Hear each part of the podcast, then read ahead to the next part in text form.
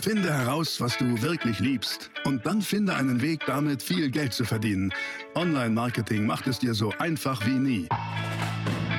Willkommen zum Mehrgeschäft Online-Marketing Live Podcast. Dein Nummer 1 Online-Business-Podcast für digitale Produkte, Dienstleistungen und E-Commerce.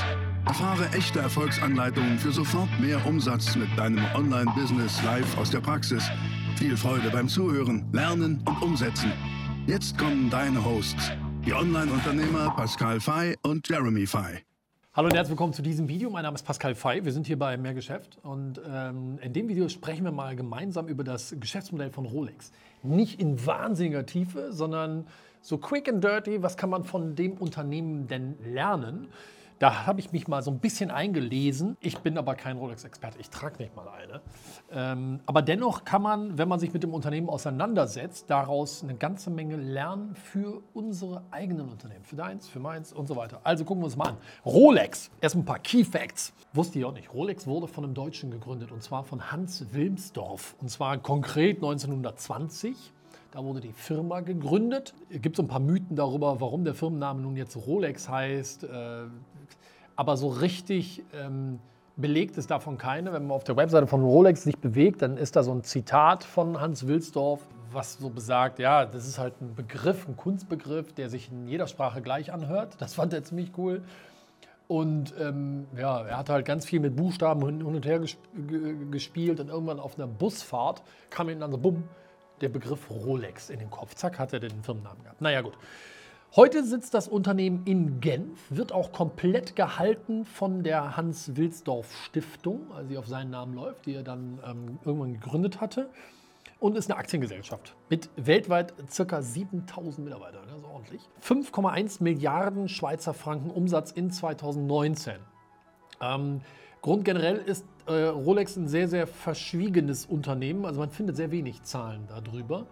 Ähm, aber das ist so das Letzte, was man, was man hier an, an Zahlen kennt. Und klar, ne, es ist eine, eine Marke, die im Luxussegment platziert ist. So, und jetzt ist das so eine ganz klassische Start-up-Nummer. Das wusste ich auch nicht. Aber das hat das Unternehmen, nachdem ich mich jetzt damit so ein bisschen auseinandergesetzt habe, muss ich sagen, hat das das Unternehmen für mich noch viel, viel sympathischer gemacht als, vor, als, als es vorher war. Ich muss sagen, vorher war es mir gar nicht so richtig sympathisch. Aber jetzt ist es mir ziemlich sympathisch, weil es so eine richtige Start-up-Bude war ähm, der Hans Wilsdorf, so ein richtiger Hands-on-Unternehmer, von null gestartet und hat das ganz toll gemacht und hatte dann irgendwann einen entscheidenden Moment des Durchbruchs. Ab da tatsächlich hat er dann auch internationale Bekanntheit erlangt und ab da war so wirklich so der Startschuss für Erfolg, für richtig großen Erfolg. Und zwar war das, weil er einen ziemlich smarten Move gemacht hat. Kann man sagen, so ein bisschen das, was Richard Branson heute macht, hat Hans Wilsdorf damals gemacht. Und zwar gab es 1927 eine Frau, die hieß Mercedes Gleitze oder keine Ahnung, wie die ausgesprochen wird. Wir sprechen es mal deutsch aus, Mercedes Gleitze. Und die war die erste Frau, die sich vorgenommen hat, durch den Ärmelkanal zu schwimmen. Und Hans Wilsdorf als Unternehmer war schlau genug zu wissen, ah ja, Moment mal, wofür stehen eigentlich meine Uhren? Für Qualität, Wasserdichtigkeit, war damals schon so sein Credo, Qualität, Qualität, Qualität. Und sagte, prima, liebe äh, Mercedes, du kriegst von mir eine Oyster, diese Rolex Oyster damals, geschenkt, wenn du die bei deiner Ärmelüberquerung trägst. Ärmelkanalüberquerung trägst. Und damit alle Welt sieht im Salzwasser und so, die hält, die geht danach präzise und äh, nichts passiert. So, wie war die Geschichte jetzt, äh, äh, äh, wie ist die weitergegangen? Die liebe Mercedes Gleitzer hat es nicht geschafft. Also sie musste den Versuch abbrechen, aber war tatsächlich acht Stunden im Wasser, die gute Frau. Und ähm, das, tat dem, das tat dem Effekt dieser, dieser Veranstaltung, dieser Werbeveranstaltung, dieser Promotion-Veranstaltung keinen Abbruch, weil alle Welt hatte die Aufmerksamkeit da drauf.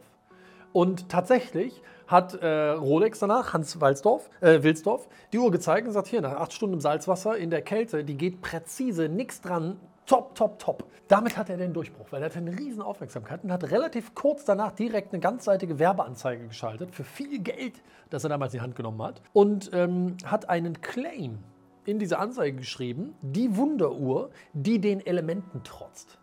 Batsch. Und jetzt könnte man fast sagen, so Moment mal, wenn man das man mit der heutigen Zeit vergleicht, ist ein bisschen Steve Jobs mäßig. Steve Jobs hatte auch damals, als er seine Produkte, ob iPhone äh, oder iPod oder was auch immer, äh, gelauncht hat, hatte er immer einen kurzen Slogan. Ein kurzer Slogan, den er bei seinen Keynotes immer und immer wieder benutzt hat. Ne? 1000 Songs in deiner Hosentasche zum Beispiel war ein ganz berühmter davon. Und so ein Claim hat Hans Wilsdorf damals auch äh, entwickelt. Die Wunderuhr, die den Elementen trotzt. Bumm. Mehr ist da nicht, gar, nicht, gar nicht zu sagen. Und das machte die Marke Rolex im November 1927 dann wirklich weltbekannt. Finde ich ganz schön. So, jetzt gucken wir uns mal zwei Sachen an. A, was macht Rolex richtig? Und B, was können wir daraus lernen? Das ist ziemlich cool. Also, was macht Rolex richtig? Erstmal muss man sagen, steht Rolex für absolute Qualität. Das heißt, das Produkt selber hat den höchsten Qualitätsstandard der Branche. Wirklich. Und diese rigiden Qualitätsansprüche, die Rolex an seine Produkte stellt, die sind heute tatsächlich Maßstab in der Branche. Und das ist was, was ich auch mal wieder propagiere und sage, wenn du ein Produkt hast, wenn du ein Angebot hast, egal was, die Qualität deines Angebotes ist am Ende langfristig vor allen Dingen die beste Werbung. So ist das nun mal.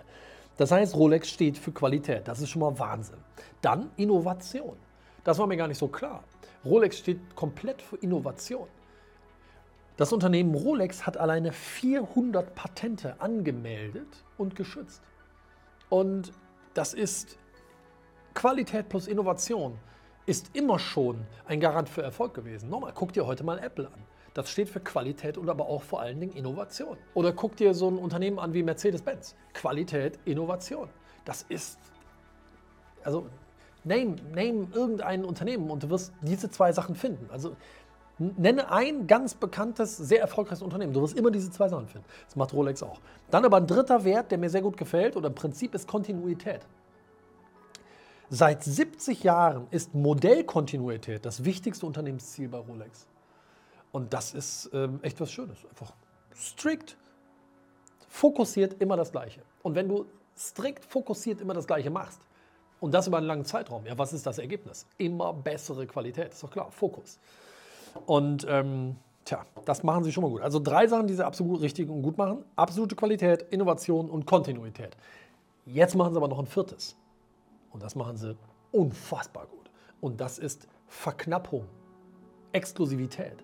Also Verknappung des Marktes mit Stückzahlen. Das ist geisteskrank, wie gut wir sind. Bei Rolex ist es so, es gibt ungefähr 4000 ähm, Händler oder Stützpunkte weltweit, die als Konzessionäre tätig sind. Weltweit, das ist gar nicht so viel. Und diese Konzessionäre entscheiden selber, wer eine Uhr bekommt und wer nicht. Das ist irre. Ich habe schon von Bekannten gehört, die in ein Geschäft reinkamen, Juwelier, und eine Rolex kaufen wollten. Die war da, die war da im Schaufenster. Dann sagte ich, ich würde gerne die Uhr kaufen und die sagen, nö, die ist nicht zu verkaufen. So wie, die ist nicht zu verkaufen? Nö, die ist nicht zu verkaufen. Das ist so der höfliche Ausdruck für verpiss dich. Du kriegst sie nicht. Ja? Dann kriegt sie halt jemand anders.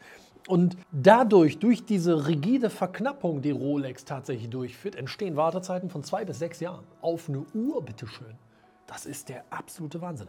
Und durch diese Verknappung und durch diese sehr langen Wartezeiten passiert das, was immer passiert in freien Märkten, ein Graumarkt entsteht. Das heißt also, neben den Händlern entsteht ein Graumarkt, bei dem Privatleute ihre Uhren, weil sie sie vielleicht bekommen haben vom Konzessionär, verkaufen, aber dann natürlich zu exorbitant höheren Preisen als Listenpreis. Dadurch entsteht das, weil die Leute sie A kriegen wollen und B auch nicht warten wollen. Und ähm, tja, diese Limitierung führt zu Begehrlichkeit.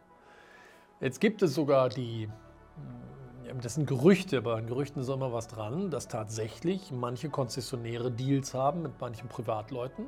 Das heißt, Privatperson kriegt die Uhr vom Konzessionär und verkauft sie dann am Graumarkt für ein Vielfaches weiter. Und Konzessionär und Privatperson und Verkäufer teilen sich dann diese Marge. So hat der Konzessionär A Vorteil, er kommt auf seine Stückzahlen, die er absetzen kann. Das ist wichtig gegenüber Rolex, weil sonst verliert er seine Konzession. Und zweitens steckt er sich noch ein bisschen Kohle in die Tasche. Ja, wem kann man es verdenken? Finde ich äh, einen spannenden Punkt. Jetzt habe ich ja gesagt, cool, was macht Rolex richtig? Haben wir uns gerade angeguckt. Machen bestimmt noch ganz viele andere Sachen richtig. Aber was können wir daraus lernen, unternehmerisch? Was kannst du für dein Geschäft lernen? Hm, das sind gar nicht so wahnsinnig viele Punkte. Ähm, von daher, die Einfachheit steckt dann hier tatsächlich in, in, in diesen Punkten. Absolute Produktqualität zu liefern an Punkten, die den Kunden wichtig sind. Das lese ich daraus. Also erstens mal zu verstehen, was ist deinen Kunden eigentlich wirklich wichtig. Rolex hat das verstanden. Rolex sagt, unseren Kunden ist wichtig die Qualität, Wasserdichtigkeit, Genauigkeit des Uhrwerks, dass die Uhr wirklich genau läuft. und da wirklich Weltklasse-Niveau zu sein. Sie haben aber auch verstanden, den Kunden ist wichtig, ähm, dass nicht vielleicht jeder mit so einer Uhr rumläuft und das was Besonderes ist, so eine Uhr zu tragen. Ich, ich fasse das mal alles unter Produktqualität zusammen, an den Punkten, die deinen Kunden wichtig sind. Das heißt, Rolex hat offenbar die Kunden gut verstanden und geht darauf ein. Also überleg doch mal in deinem Geschäft, im Bereich Qualität, was ist deinem Kunden wirklich wichtig? Und wie kannst du das liefern? Dann Produktqualität durch Beweise erleben zu lassen. Das finde ich ja immer wahnsinnig gut.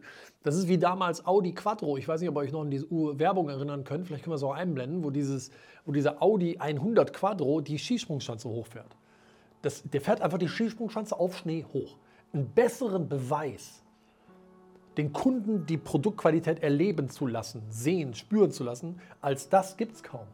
Und das hat Rolex auch gemacht, indem er eben Hans Wilsdorf, damals diese Mercedes Glides oder Glides oder wie auch immer die hieß, ähm, mit der Uhr ausgestattet hat, als sie durch den Ärmelkanal geschwommen ist. Extrembedingungen, dein Produkt unter Extrembedingungen erleben zu lassen und dann zu demonstrieren, dass dein Produkt das kann, das ist ein wunderbares Beweiselement. Äh, und da musst du mal überlegen, wie du das in deiner Firma nutzen kannst. Überlege ich auch bei mir permanent, wie können wir sowas machen.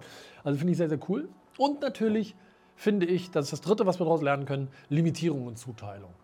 Ähm, da steckt sicherlich auch die Überlegung hinter, wer ist denn dein Kunde und wer nicht. Ähm, und ich sage immer, das darf man sich aussuchen. Wer ist dein Kunde und wer nicht? Und das zu kennen und dann durchzuziehen, das finde ich, ähm, find ich sehr erstaunlich. Weil die Konzessionäre sagen, nö, du kriegst die wohl nicht. Du gefällst mir nicht. Oder das werden sie so nie sagen. Ne? Aber die gucken schon, wem verkaufen sie die und wem verkaufen sie die nicht. Über den Graumarkt kommt am Ende natürlich jeder, der irgendwie das Kleingeld hat, an so eine Uhr ran. Das ist keine Frage. Aber erst einmal steht das Unternehmen für diesen Werk. Wert. Limitierung. Die wissen, wen wollen sie als Kunden haben und den Personen teilen sie die Produkte zu und den anderen eben nicht. Und eben dabei nicht Umsatz um jeden Preis zu machen, sondern Long-Term Thinking. Long-Term Thinking bedeutet, wenn ich jedem so eine Uhr verkaufe, dann haben vielleicht die Leute, die eigentlich so eine Uhr kaufen wollen, sehen diese Uhr dann an den Gelenken von Leuten, die dann vielleicht eher abschreckend sind, führt dazu, dass die, die eigentlich so eine Uhr sich kaufen sollten, sie nicht mehr kaufen. Das ist Long-Term Thinking, indem du es schützt.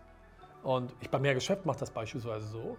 Für unsere Coaching-Produkte haben wir eine Ablehnquote von ungefähr 35 Prozent. Und das machen wir nicht, weil wir sagen, du bist doof, sondern das machen wir, weil wir klare Kriterien an unsere Kunden legen und sagen, wenn du die erfüllst, dann herzlich willkommen, weil dann können wir dir helfen. Und wenn du die nicht erfüllst, dann können wir dir wahrscheinlich auch nicht helfen. Wenn wir dir nicht helfen können, wirst du nicht erfolgreich. Und dann sammle ich vielleicht den Umsatz ein, aber das ist nur kurz gedacht. Langfristig mache ich mir damit aber das Geschäft kaputt, weil wenn ich mir Leute reinhole, die es dann nicht schaffen, ja, die werden ja in den seltensten Fällen sagen, ja stimmt, lag an mir. Nee, die werden sagen, es liegt an euch, ihr seid doof. Und so schütze ich einfach meine Produkte und damit meine Marke und meinen langfristigen Erfolg. Ja, also das war jetzt mal so ein Kurzeinblick in das Unternehmen Rolex. Wie gesagt, äh, für mich sind sie wesentlich ähm, sympathischer jetzt als vorher. Ich hoffe, es hat euch gefallen. Machen wir immer wieder so ein Unternehmen so ein bisschen beleuchten. Ihr kriegt von mir halt immer wieder so, weißt du, praxisnahe Ärmelhochkrempel-Inhalte für euer Geschäft zum Thema Kundengewinnungsautomatisierung über Online-Marketing, Vertriebsprozesse, Digitalisierung und Automatisierung der Leistungserbringung, die Steigerung deiner Professionalität, wie kriegst du mehr Kunden und so weiter. Aber zwischendurch auch mal wieder solche Inhalte. Ich hoffe, das macht euch Spaß. Mir macht es Spaß. Und äh, wenn euch das gefallen hat, gebt mir gerne mal einen Daumen nach oben. Hinterlass mir mal deinen Kommentar, zu was du dir vielleicht noch Videos wünschst, würde mich freuen. Abonniere hier diesen Kanal. Wir sehen uns wieder im nächsten Video. Ciao. Das war die nächste spannende Folge des Mehrgeschäft Online Marketing Live Podcast.